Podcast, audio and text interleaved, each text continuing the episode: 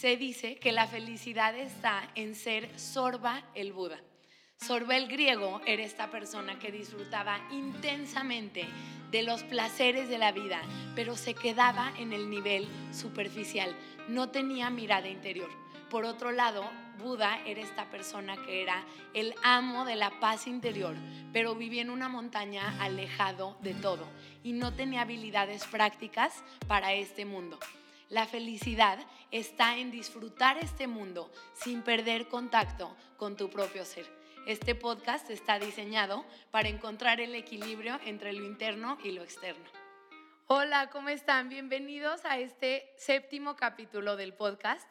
En este capítulo, una chava me preguntó, Maite, mi amiga, me dijo que escuchó el primer capítulo y que le había encantado y que le gustaría que profundizara un poco más en los 20 que me habían caído durante el viaje, durante los viajes, durante el tiempo. Entonces, bueno, resumí unos cuantos.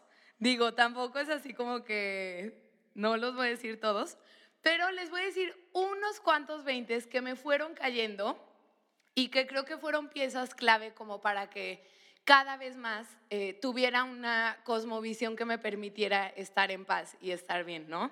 Entonces, el primer 20 que me cayó que creo que fue muy, muy al principio y que me empezó a cambiar todo, es que nuestra vida era muchísimo más grande que nada más eh, el típico camino. De pronto yo aprendí que hay dos versiones de nuestro ser. Esto es súper interesante, espero que me pueda dar a entender. Hay dos versiones de nuestro ser. Uno, la típica en la cual yo creo que soy esta persona particular con este nombre que nací en este país y que mi camino y mi destino es llegar al éxito y casarme, o sea, como esta persona que tiene este camino, ¿no? Cuando yo me defino únicamente como este pequeño personaje, la vida está destinada a tener ansiedad. ¿Por qué? Porque soy yo contra el mundo, o sea, yo tengo que tener éxito, yo tengo que llegar lejos, yo tengo que encontrar al amor de mi vida.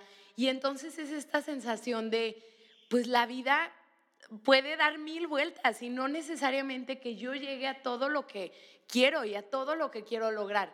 Entonces, esta visión de la vida, de que lo único que soy es este pequeño personaje, genera mucha asfixia y genera mucha inseguridad, porque de pronto es, ¿y qué si no sucede? Todo aquello que es lo que me va a hacer sentir bien. Por otro lado, hay una lectura de lo que somos que es muchísimo más amplia. Entonces, ¿qué significa esto? Que yo, en lugar de ser este pequeño ser, literalmente soy simplemente una presencia, sin nombre, sin edad, simplemente soy una presencia habitando, obviamente esto es algo espiritual, ¿no? Pero una presencia habitando un personaje específico. Entonces es temporalmente voy a recorrer la vida usando este nombre y este apellido y este tal, pero no es la obsesión de me tiene que ir bien. Literalmente cuando yo me doy cuenta que soy una presencia muchísimo más grande que este pequeño personaje, como que todo se aligera y de pronto no pasa absolutamente nada si, la vida no va de acuerdo a un guion específico que yo tengo. De pronto, para el pequeño personaje, todas las metas son llegar, ¿sabes?, al éxito. Y para la presencia, eh, la meta puede ser simplemente acostumbrarte a disfrutar la vida. Como que siento que estás más enfocado en tu yo, en tu presente. De pronto en la forma, en la calidad con la cual yo habito el mundo. Y tengo muchísimo más mi enfoque en eso que en la obsesión de mi personaje. Entonces, para vivir en plenitud es súper importante aligerarte de tu personaje, ¿sabes? Aligerarte de eso que crees que eres y de pronto como que todo se vuelve más fácil. Y de hecho aquí empieza el camino espiritual. Cuando tú te das cuenta que tal vez eres algo muchísimo más grande que solo ese personaje, ¿cuál crees que se convierte en tu objetivo? Liberarte de las cargas de ese personaje. Es decir, liberarte de los deseos y de las necesidades y de las cosas que le has impuesto a ese personaje para vivir como con muchísimo menos equipaje. Entonces, ¿qué significa? No es que ya no me llamen por mi nombre y voy a ser un ente ahí flotando, pero definitivamente es, tengo derecho a deshacerme de todos los miedos, las inseguridades, las cosas que no me hacen sentir bien respecto a este personaje condicionado. De pronto me doy cuenta que este personaje que me hicieron desde niña, de que tú te llamas así y eres mexicana y tienes esta edad, de pronto todos esos condicionamientos son los que me impiden disfrutar la vida. Y en todos estos condicionamientos, aunque hay unos que son buenos y que sirven, definitivamente hay unos que me atoran completamente en la vida. Tú imagínate que a un niño, en su forma de educarlo, lo hicieron don perfecto. Y entonces es, tú no te puedes equivocar en nada y a ti te tiene que ir bien en todo y, sabes, tienes que tener dieces. De pronto es definitivamente esa parte de tu personalidad, de ser, don perfecto, la tienes que deshacer. Pero esto se vuelve fácil cuando yo me doy cuenta que soy algo más grande que eso. ¿Por qué? Porque mientras yo crea que solo soy este personaje, literalmente voy a sentir que deshacerme de mi personaje es morirme. Es como un suicidio y es como, no, no voy a soltar mi identidad. Pero cuando me doy cuenta que soy algo más grande, literalmente no hay ningún problema en ir moldeando ese personaje, esos condicionamientos. Entonces el camino espiritual de pronto es poco a poco ir limando y lijando cualquier condicionamiento que no me haga sentir bien, pero viéndolo como eso que no soy yo. ¿Sabes? Creo que el camino espiritual empieza cuando te das cuenta que todos tus pensamientos que te hacen sufrir no eres tú y que tú eres algo más grande y tienes derecho a transformar esos condicionamientos. Entonces, bueno, este para mí fue el primer gran paso, ¿sabes? De pronto, de vivir toda mi vida así como un caballo de, esta es mi visión y esta es mi vida, de pronto fue como, no solo no soy eso, sino me puedo deshacer de esos condicionamientos. Entonces, bueno, ese fue el primer 20 que me cayó. No los voy a decir todos, no te escribí millones. Eh, y, obviamente me aligeró muchísimo la carga, ¿no? De pronto fue como, ah, no tengo que seguir todos mis condicionamientos. El segundo 20 que me cayó fue súper interesante, pero creo que a partir de ahí yo me di cuenta que mi responsabilidad en la vida era como yo vivía mi vida, cómo yo amaba a los demás, cómo yo aprendía a perdonar. Y de pronto ya mi visión no estaba en los otros, ¿no? ¿Qué tan bien me amas tú? ¿Qué tan buena onda eres conmigo? ¿Me volteaste a ver feo? No. O sea, literalmente toda mi obsesión de cómo los demás me aman a mí se transformó en un anhelo de decir, es mi responsabilidad yo como amo a los demás. Es mi responsabilidad a cada momento yo responder desde la, parte más elevada mía. Y esto fue súper liberador en todas mis relaciones. ¿Por qué? Porque si tú juegas en tus relaciones a te doy según cuánto me das tú a mí, la vida se vuelve horrible. Constantemente tienes que estar midiendo qué recibes de los demás para ver qué merecen. Y de pronto es como, en lo absoluto. Yo me voy a enfocar, mi responsabilidad es cuánto yo amo a los demás. Y finalmente mi experiencia va a ser cuánto amo yo a los demás. Eh, en una película que se llama El ladrón de orquídeas, yo vi esta frase por primera vez y me encantó. Que era una frase, digo, no tal cual, ahorita ya la estoy editando, pero era una frase que se enriquece el que ama y no el que es amado. Entonces de pronto fue, yo me voy a enriquecer si yo aprendo a amar a los demás con todo mi ser. Entonces no me voy a fijar si tú lo hiciste bien, tú me quisiste lo suficiente. Literal se acabó esa obsesión. ¿Sabes? O sea, de pronto no significa que voy a ir a amar a todo el mundo, pero a las personas a las cuales yo elijo amar, mi visión está en mí. Que también yo estoy amando. Y eso lo hace muy fácil, porque así ya no esperas que los demás estén dándote lo que necesitas, sino que tú estés al nivel que te da satisfacción a ti mismo. Entonces, bueno, definitivamente esto cambió mi manera de relacionarme y yo me llevé tantas buenas experiencias de yo enfocarme en mí, tantas, tantas, que no las cambiaría por nada. Yo jamás me volvería este soldado Hitler de mm, cuánto me amas tú, a ver si lo vales, jamás, porque de verdad ahí se te puede ir la vida entera, ¿no? En estar juzgando en los demás, en lugar de viendo cuál es la calidad con la cual yo te amo a ti. De pronto eh, hay una frase que dice, todo lo que necesites, enfócate en tú darlo. Y sí, es súper interesante poner el foco en ti y creo que esa fue una de mis grandes lecciones que no cambiaría por nada en el mundo, ¿no? No me volvería ahí un señor ermitaño por nada del mundo. Eh, bueno, y luego, en términos de relaciones, en el heptagrama, eh, bueno, que no todos han tomado el heptagrama, pero en el heptagrama vemos que existen siete personalidades y de esas siete personalidades, cuatro tienen una perspectiva de la vida positiva y, tres tienen una perspectiva de la vida negativa.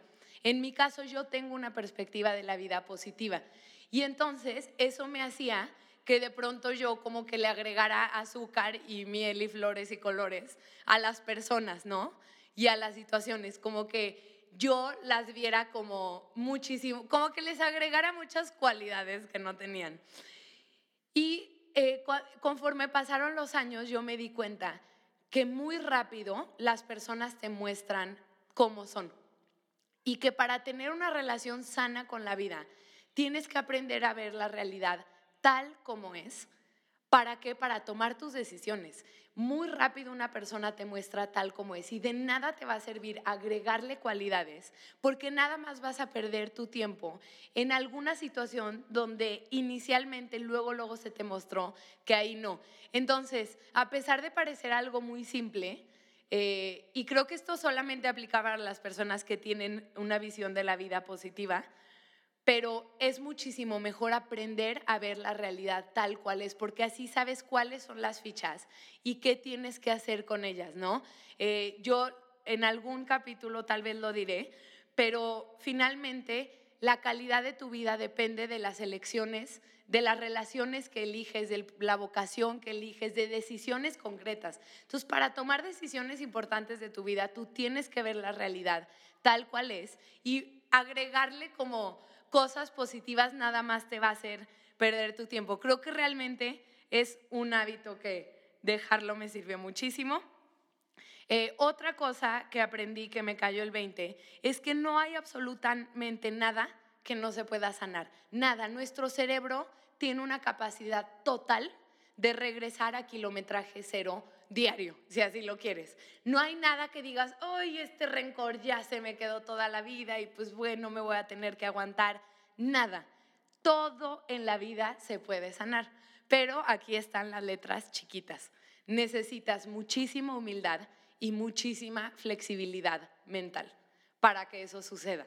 Necesitas darte cuenta que finalmente si tú guardas un rencor, si tú guardas una herida, la, la única persona que le va a afectar es a ti. Entonces es tener esta flexibilidad mental, pero yo a través de la meditación, justo a través de la meditación, me di cuenta eso, que todo, todo, todo en la vida se puede sanar y que es delicioso tener la voluntad, pero obviamente tú tienes que ver las heridas como una carga ¿sabes? Literalmente como un, no quiero vivir con esto toda mi vida y lo suelto hasta con ganas. Y hay personas que ven las heridas como su tesoro, como mi identidad personal y así yo voy a tener contra quién, de quién hablar. Y tú tienes que decir, no, no, no, váyanse de aquí y tener esta capacidad de decir, realmente no lo quiero.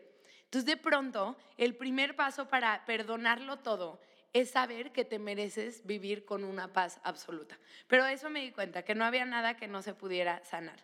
Eh, ok.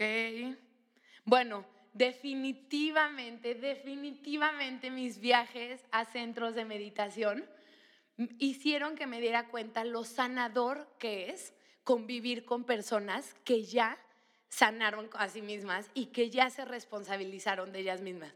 Para mí eso fue una experiencia que me explotó la cabeza, porque obviamente yo estaba acostumbrada en general, digo, es normal, ¿no? Es, es normal y no tiene nada de malo, pero en general a convivir con personas de que te echo la culpita y de pronto tengo el rencor y el jefe amargado que no te deja salir cinco minutos antes, ¿no? O sea, como en una sociedad en donde todos como que se embarran mutuamente sus heridas y de pronto convivir con personas que se sentían en paz con ellas mismas y que no te echaban sus temas, que no te responsabilizaban de su enojo, de su infelicidad, de nada, para mí fue, me cambió la vida. De verdad, darme cuenta que existe una forma de convivir en la cual cada quien se responsabiliza de sí mismos es bellísimo, porque entonces ya solo te relacionas con los demás para celebrar y disfrutar. Y entonces así me di cuenta que la única forma de que una sociedad, una compañía, una empresa, una familia finalmente sane, es que cada individuo se responsabilice de sí mismo. Porque es inevitable que si tú tienes una herida, de alguna forma directa o indirecta, la vas a proyectar en los demás. Entonces para mí fue súper sanador esta sensación de puedo convivir con un grupo grande de personas y no estar diciendo, chin, dije la palabra incorrecta y ya se enojó. Ay, ya se... Ay, no, vivir como sin esta carga de a ver quién se enoja en qué segundo, porque no, es como, ay, no, para mí fue súper, súper liberador. Y creo que definitivamente eso me sanó, porque es, es muy, muy diferente la convivencia y es muy diferente saber que existe una forma de vida en la cual la, felicidad de los demás no es mi responsabilidad. ¿No? Y te digo, tampoco crean que antes vivía entre cocodrilos y gente súper tóxica ni nada, pero simplemente sí fue muy, muy sanador. Y entonces, por lo tanto, yo creo que en la elección de las personas que están cerca de ti, siempre es, busco personas que aunque, claro que tengan heridas, porque es normal y es, o sea, es parte de la vida, que mínimo poco a poco no tengan el hábito como de verlas en las demás, ¿no? Que eh, practiquen el hábito de la introyección y que ellos puedan ver que si algo me molesta de ti tiene que ver conmigo. Entonces, bueno, eso me sanó muchísimo y fue una liberación y me abrió muchísimo el panorama de lo que podría ser una vida o una sociedad sanada. Eh, ay, no, no, si las digo todas creo que voy a durar años. Eh, ok, que el mejor regalo que le puedes hacer a una persona es no juzgarla y dejarla ser como es. Entonces de pronto a veces creemos que yo sé mejor cómo tú deberías de ser y porque te amo tanto te quiero cambiar y eso no hace nada más que asfixiar a la persona, ¿no? Entonces de pronto el mayor acto de amor que puedo hacer frente a una persona que amo es no juzgarla y dejarla ser tal cual es. Obviamente esto no aplica si alguien realmente está en peligro y tengo que intervenir, ¿no? En nada, en todo esto aplica el sentido común. Pero en general, eh, creo que aprender a amar es aprender a dejar que todas las personas que te rodean sean tal como son. Y eso es un regalo verdadero de amor que les das a los demás. El no necesito nada de ti, sé tu propio ser, vive la vida como tú quieres y creo que eso es un gran regalo y que cuando tú no juzgas a las personas, lo sienten e inmediatamente como que bajan sus barreras de protección, bajan sus mecanismos de, de, defensa porque sienten que no los quieren atacar y no los quieren cambiar. Entonces, esto de aprender a amar a las personas tal como son, es saber que todos van a tener defectos, que no hay nadie absolutamente así como Dios en la tierra y que está bien, o sea, que no tienen que serlo. Y quitarle las expectativas o el, para que yo sea feliz tú tienes que ser de una manera. Es súper, súper relajante y súper sanador aprender a amar a las personas tal como son. Eh, ok, que si algo se siente correcto, lo tienes que hacer. Para mí, irme a la India se sentía correcto, salirme de la universidad se sentía correcto, eh, dejar alguna relación se sentía correcto. Y es, si se siente correcto, lo tienes que hacer. Hay una frase eh, de uno de los maestros de meditación que dice, easy is right. Cualquier cosa que sea fácil, que sea natural, que se sienta placentera, eso es lo correcto. Y entonces para mí fue súper padre simplemente decir, jamás que yo sienta que algo se siente bien, lo tengo por qué dejar de hacer. Eh, ok. Ay, no, no, son millones. No, esta sí me la voy a saltar. Ok, esta definitivamente, creo que voy a decir esta y una más. El mayor acto de amor propio es mi independencia, sin duda. Mi independencia económica, mi independencia emocional, es decir, no necesito eh, a nadie para ser feliz, no necesito nada específico del mundo exterior. Mi felicidad es mi responsabilidad y yo sé cómo llevarme a la felicidad y yo sé cómo llevarme a la paz. Eh, entonces, esta independencia psicológica, emocional, económica, de todos los sentidos, es el mayor acto de amor propio. Porque luego no cambiamos cosas en nuestra vida porque literalmente estamos atrapados. O sea, literalmente es, tengo un vínculo de codependencia contigo y no me puedo ir. Eh, o necesito dinero de esta persona y no puedo cambiar esto en mi vida. Entonces, el mayor acto de amor propio es no parar hasta yo sentir que yo puedo encargarme de todo mi ser, de todo, todo, todo mi ser, pero no ignoren, o sea, obviamente la parte económica, pero no ignoren la parte de emocional. O sea, por ejemplo, yo conozco a personas que, mamás, que con todo el amor del mundo y, y con la mejor intención es como, ay, hijo, para que yo sea feliz, tú tienes que hacer esto. Y de pronto es el mayor acto de amor propio es yo puedo, yo puedo sin necesidad de que nada y nadie sea nada ni hagan nada, ser feliz. Y eso es amor propio, porque solo entonces puedo tomar las decisiones correctas en mi vida por anhelo y no por necesidad. Eh, ok, dos más, dos más. Eh, el mejor regalo para mis seres queridos es ser feliz. Creo que esto va demasiado de la mano, pero es si amas muchísimo a alguien, sé feliz. Yo a veces les daba el ejemplo de que, ¿qué quieren todos los papás de sus hijos? Que sus hijos sean felices, ¿no? Y luego esos hijos tienen hijos y dicen, lo único que quiero es que mis hijos sean felices. Y tú siempre quieres que alguien más sea feliz y de pronto es, pues yo también soy el hijo de alguien, o sea, literalmente el mayor regalo que le puedo dar al mundo es ser feliz y a mis seres queridos. Entonces es cuando tomes decisiones en tu vida, si esto me hace feliz, esto también va a ser un gran regalo para todos los que me rodean. ¿Por qué? Porque si no soy feliz y estoy frustrada, les voy a cobrar la cuenta a los demás. Con mi, ¿sabes? Con mi enojo, con mi depresión. entonces es, yo me voy a encargar de ser feliz y ese es el mayor regalo para los demás. Eh, ok. Eh, eh, sí, esta ya va a ser la última. Entonces, siempre que tengas que tomar decisiones, o al menos esto yo lo aprendí, siempre irme por mis anhelos más profundos. Si yo me voy lo más, más, más profundo en mí y veo lo que realmente quiero y tomo mis deseos alrededor de ahí, todo lo demás se alinea perfecto. Entonces, obviamente, todos tenemos deseos más profundos y menos profundos. Es decir, para mí un deseo puede ser irme a la playa, pero digo, a ver, si voy más profundo, ¿por qué realmente quiero ir a la playa? Y me voy más profundo y es porque quiero descansar. Si me voy más profundo, ¿por qué quiero descansar? Y siempre puedo encontrar común porque quiero estar conmigo misma. Si yo primero resuelvo lo más profundo, todo lo demás se alinea. Y muchísimas veces nos vamos con deseos muy superficiales y le damos nuestra vida a deseos superficiales. Es decir, voy a dar mi vida entera para tener muchísimo dinero. Y le preguntas, oye, pero ¿para qué quieres muchísimo dinero? Ah, para estar unido con mi familia, porque de esa manera mi familia se mantiene unida. Y es, primero resuelve lo de la familia unida y luego ves lo del dinero. Si te vas a tus anhelos más profundos, la vida se resuelve más rápido. Entonces, bueno, para mí, eh, en todas las decisiones que tomo, siempre me voy a qué es lo más profundo que quiero. Y así puedo llegar directamente y más rápido a lo que realmente quiero.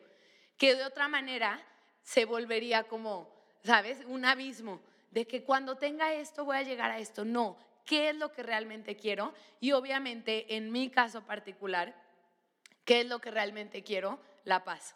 Y una vez que tengo paz y una vez que tengo eh, esta conexión conmigo misma, todo lo demás se aligera, ¿no? Entonces, literalmente yo siempre busco primero cumplir mis deseos más profundos.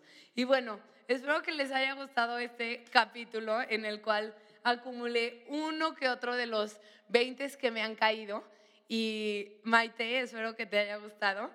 Y bueno, este es uno de los capítulos que es más como improvisado o hablar de mí, pero espero que les haya gustado y nos vemos en el siguiente capítulo, el último capítulo de esta primera temporada.